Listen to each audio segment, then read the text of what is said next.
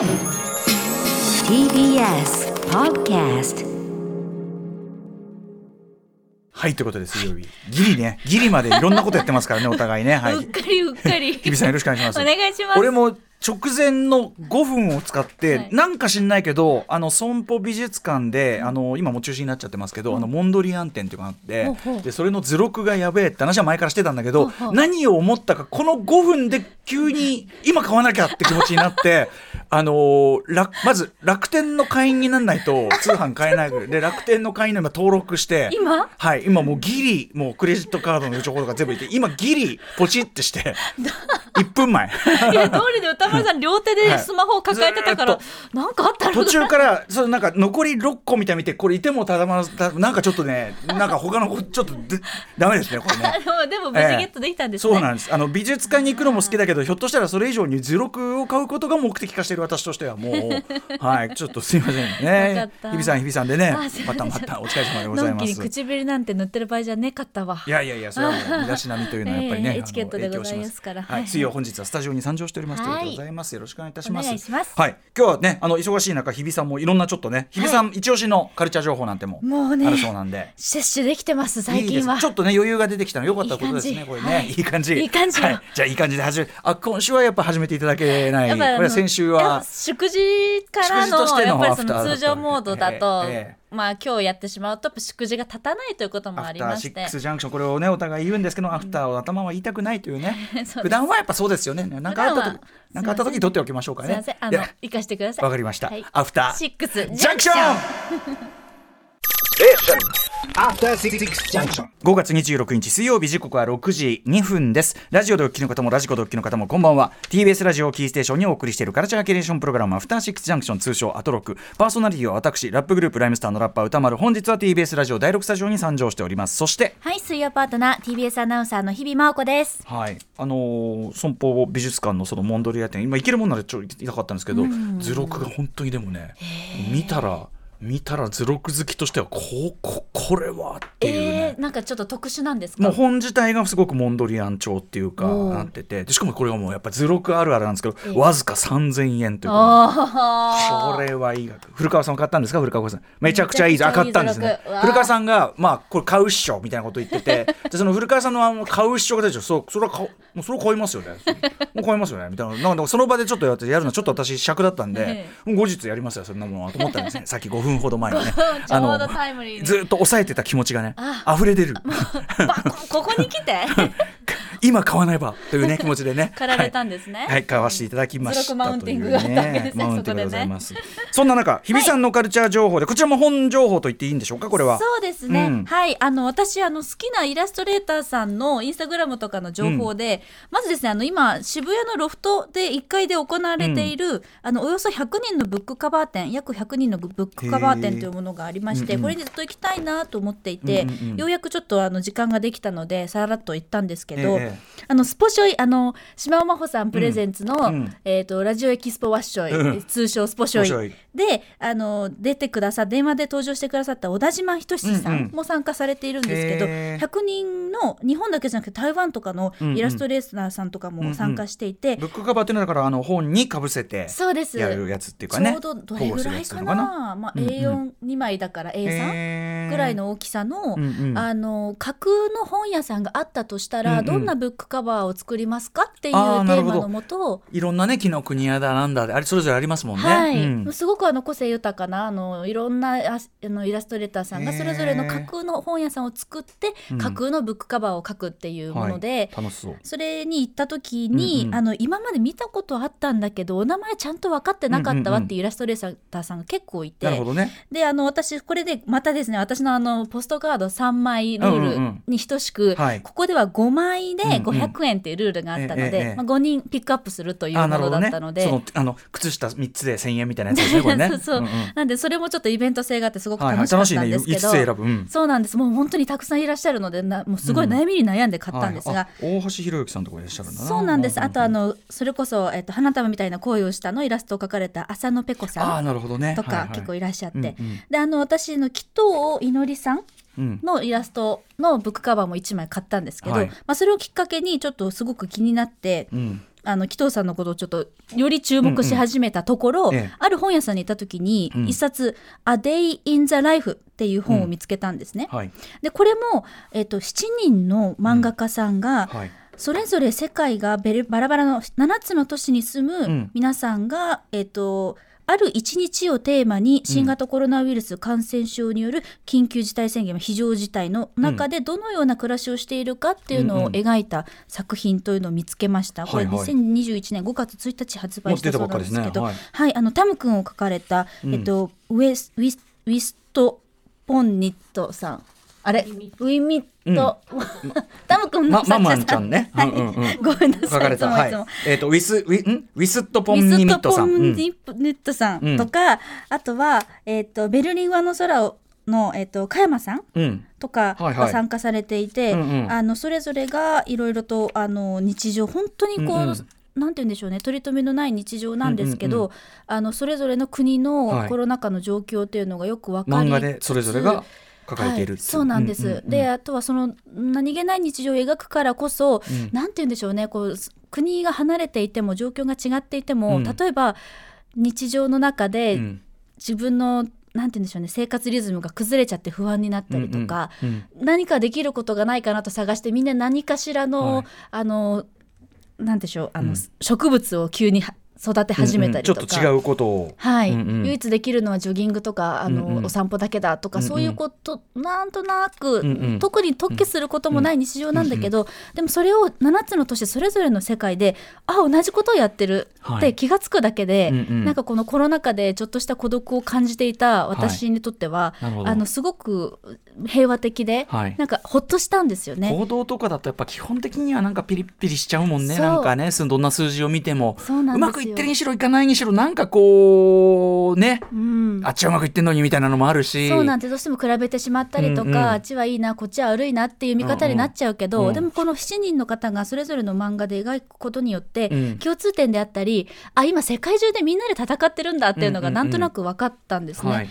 でこれあの後期先週後期を見てみます。と、うんうん。後書きをきて見てみると、ん。やっぱりこれ書き留めなきゃいけないっていう気持ちから、うんうん。同同人誌としてこれ、はい。はあの発売というかうんうん。発行されているもので「ヨーヨー社」って読むのかな、はいはい。あえっと、編集は井上、えー、祐樹さん。まあ検索してもなかなか出てこないわけですそうなんですよね。はいそうはい、なんですね。い。う方が作られて、うんうん。あの私も緊急事態宣言というか、あの初期の頃にあのジンを作ったじゃないですか。また楽しみにしてますよ。うんうんはい、うんちょっとそろそろまた作りたいなと思ってるんですけど、うんうん。はい。あの時の思いを思い出して、うんうんうん。これってもうこの先もう二度と来てほしくないという願いながら、はいはい。でも何かしら残しておかなくちゃっていう、そうだよ。だってさそのひびちゃんのあの最初の陣の時も人気ゼロの表参道の様子とか、はい。これ今となってやっぱりなかなかね今とは違うから。そうですね。ね。もう二度と来ないでほしいと思いつつ、うんうん。やっぱりちゃんと歴史として残しとかなくちゃなって思った記憶が、この漫画とすごくこの漫画がまあ発行されたモチベーションとすごくマッチして、あのこれは本当に手元に置いといてよかったなと、うんうん。後世に語り継ぎたい一冊だなとすごく思いました。これどこで手に入れられるんですか、えっとねこれはどこで売ってるんだろう、なかなか大きいあの本屋さんでは、あの出ていないみたいで、ネットとかで販売してるのかな？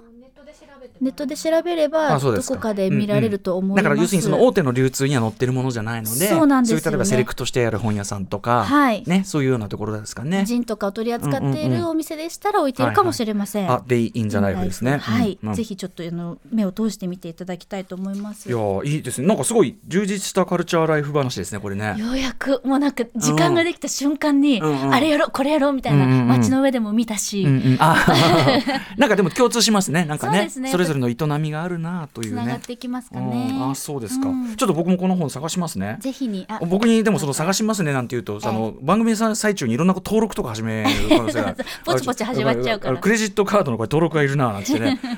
これよくないんでね。これ後でやりますけどね。はい、ゆっくり。うん。そっかそっか、はい。あとはそうだな。じゃあカルチャー情報ちょっとせっかくだからメールいただいてるんでご紹介しましょうかね、そうですね。うんとねこれにしようかな。ブライトマン、はい。えーチャーリーチャーリーとチョコレート工場の工場長ウィリー・ウォンカの前日談を描くこれ要するにあの映画そのものはね、あのまあティム・バートンのリメイク版ですね。元のやつもねビリーは、ビえっ、となんだっけ。えっ、となビリーじゃねえや。ワイルダー、えーね、あれのまああのまあリメイク版なんですけどそれがありますけど、それの前日談、えーウォンカの主演に日比さん大好き。ティモシー・シャラメが選ばれたそうですね。そうなのよ。アトロクでも話題になりましたがシザーハンズの主役エドワードの息子役を今年のスーパーボール特別 CM でも演じていましたが、またしてもジョニー・デップの演じた役柄を務めることになりますね。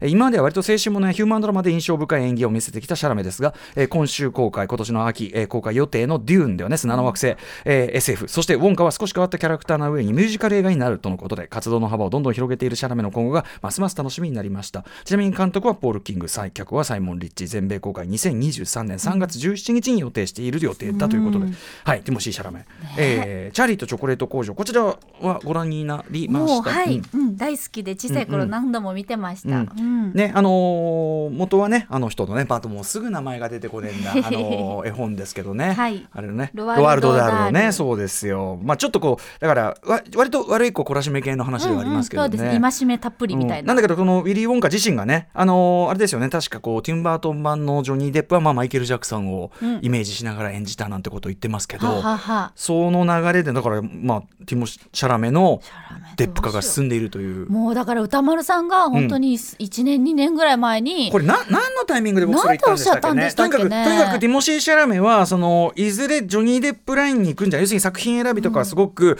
あのあれだからだから間違いなしのだからアート系というのかな？そういう評価が高い作品も出つつ、いずれは結構そこそこのアクション映画とか大作とか出て、っていう要するにアクションヒーローみたいなことを演じるているかもしれないよ気づいたらみたいなね。多分レディーバードの時だったかな多分、うんうん。うん。でねあの言っちゃえばデューンはね割とそういう SF 超大作、まあ、アクションシーンとか打ち合いとかもあったりするような映画だから、あのーね、まあ、そういうことも言えるし。もうまさになんかお、その言葉通りになってて私この一報を見た時ちょっとゾッとしましたもん、ついについにもうまんまやんってなって。まんまだね、うん。てかこれは意識してないとは言わせないぞっていうね。聞いてんじゃないですか、聞いてる？すぐ自分でびっくりしちゃった。いやいやいやいや。そそんなわけはないですけども、うん、でもまあねあのご自身でもやっぱそのジョニー・デップそのええ要するに、まあ2枚目俳優ハンサムな俳優だけども、あ言ってみれば最初はアイドル的な雰囲気から出てきてる人ではあるからねでもそこからこうどうやってキャリアアップしていくかっていうところでやっぱ参考にするんじゃない？マッチョではない感じとかさ。そうかそううん。か、あとやっぱちょっとなんかこうミステリアスな空気感っていうのはもう常に持ってますから。だね。だから歌ですよね。歌どうなんだろうね。今までそういうのってやったことあるのかな？これ。ねでもこういう人って大体達者よね。いやだからねハリウッドのさその言うんでさ歌は下手みたいなの聞いたことないもんねなんかだっねて大体何でもできるじゃないですか。あいつだってそのヒュージャックマンだらなんだらそういうんだって歌うじゃない？そうだわ。ああとあいつグラディエーターのあいつなんだっけ？ああいつラッセル・クロウラッセルクロウラッセル・クロウだって朗々と歌ううわ。けだからさ朗々と元気に歌いすぎてお前これから死ぬ人に見えないんだよっていう。これレ・ミゼラブルの大問題点だと思いますけどね。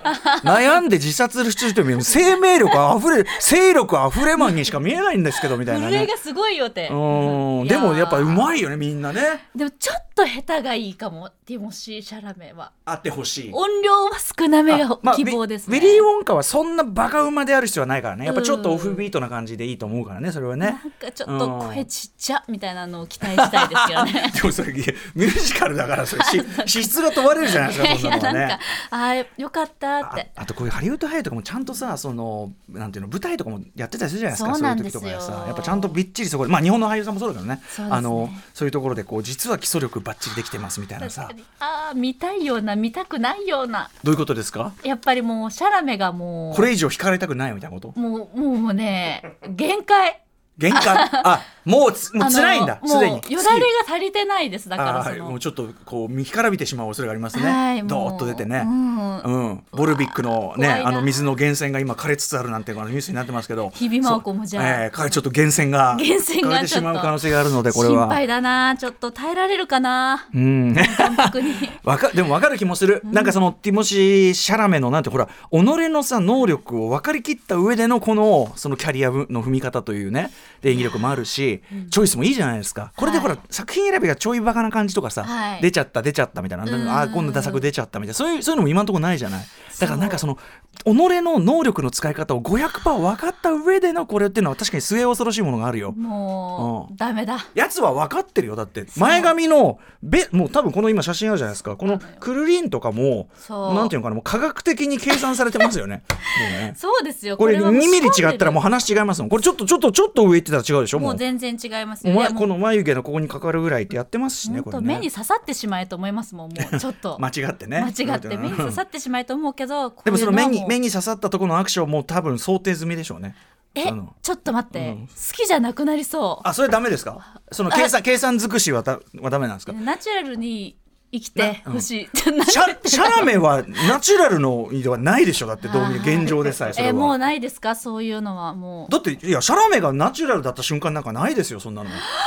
俳優ですよ。ですよね。脚本ですよあれ全部。いやあの本人不在な上に言わずもがなはない。内容で責められるシャラメっていうね。け計算づくだろうって。それ計算づくですよそれねえ。あーそうか。はあちょっと酸欠でもになってきた。でもさそんぐらいちょっと嫌いになるぐらいでちょうどいいんじゃない？だってそれはねボールビックのその源泉的なことになってるわけですから。どういうことっていう感じですさっきけどネットネットの見出し見てびっくりしたんだよあそれはそれは偉いことだと思いまして。えー水源がね。ね。あー、頑張ってほしいと思います頑張ってほしいと思う。シャラメ君 頑張ってください。でっかい声出しちゃった。はい、楽しみにしております。はいそんな感じでさまざまな推しを発見して紹介するガチアキュレーションプログラムアフターシックスジャンクション本日のメニュー紹介ですこの後すぐはカルチャー界の気になる人、物、ことを紹介しますカルチャートークのコーナーです。今夜は新型コロナウイルスの影響で中止や延期になってしまった演劇の情報を集めた失われた公演のオンライン展示を企画されました。早稲田大学演劇博物館助教の後藤隆樹さんが登場です。コロナ禍で失われてしまった演劇や人々の記憶をどのように歴史として形に残していくべきなのかアーカイブする意義についてお話を伺います。はい、えーそして7時からは日替わりでライブや DJ をお送りするミュージックゾーンライブダイレクト。今夜はこちら。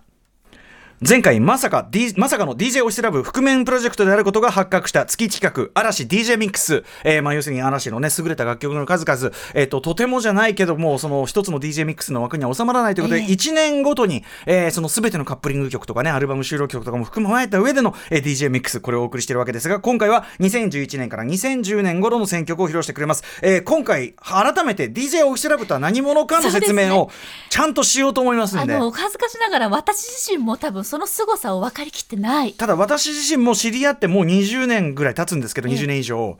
よくわかんないんですよ。だその あのよくわかっ一番よくわかってる人間でさえよくわからないことから来る説明の躊躇というのがあって、ええこれまであんまちゃんとししてこなかったんですけど、はい今日はちょっとトライしようと思います。すごい人なんです本当はね。はい。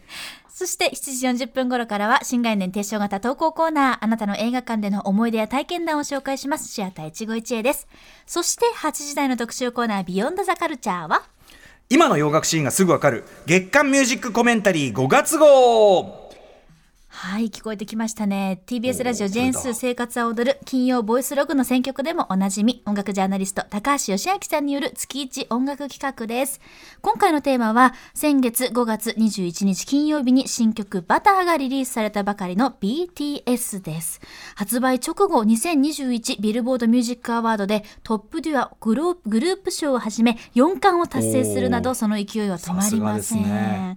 そんな BTS の新曲バターを改めて洋楽目線で読み解いていきます。これはね本当に高橋義明さんならではの音楽的分解というか、はい、あのバターという曲のそのなんていうかな持っている音楽的な文脈的な立ち位置というのを分析分解していく解剖していくこんな特集になるんじゃないかと思います、はい。そして後半ではねあの高橋義明さんいつものおすすめ新パートこっちも本当にねあのいつもいつも楽しみもう毎回こうダウンロードねオフラインに保存オフラインに保存こういうことをしているわけでございます。